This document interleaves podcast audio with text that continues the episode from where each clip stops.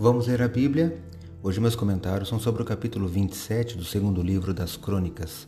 Sou o professor Vidécio Henrique Franco. Este podcast segue o projeto Reavivados por Sua Palavra da leitura diária de um capítulo da Bíblia. Neste curto capítulo, ao relato do reinado de Jotão, o 11º rei de Judá, filho de Uzias. Seu nome significa O Senhor é Perfeito.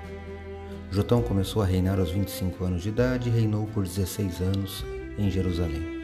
O texto fala de sua prosperidade e de ter vencido os Amonitas. Destaca o verso 2 do capítulo 27 de 2 Crônicas que leio na Bíblia Nova Almeida atualizada. Fez o que era reto aos olhos do Senhor, segundo tudo que Uzia seu pai havia feito, exceto que não entrou no templo do Senhor. E o povo continuava na prática do mal. Segundo Crônicas 27, 2. Observe o contraste. Apesar dele fazer o que era reto aos olhos do Senhor, ainda assim seu povo continuava na prática do mal.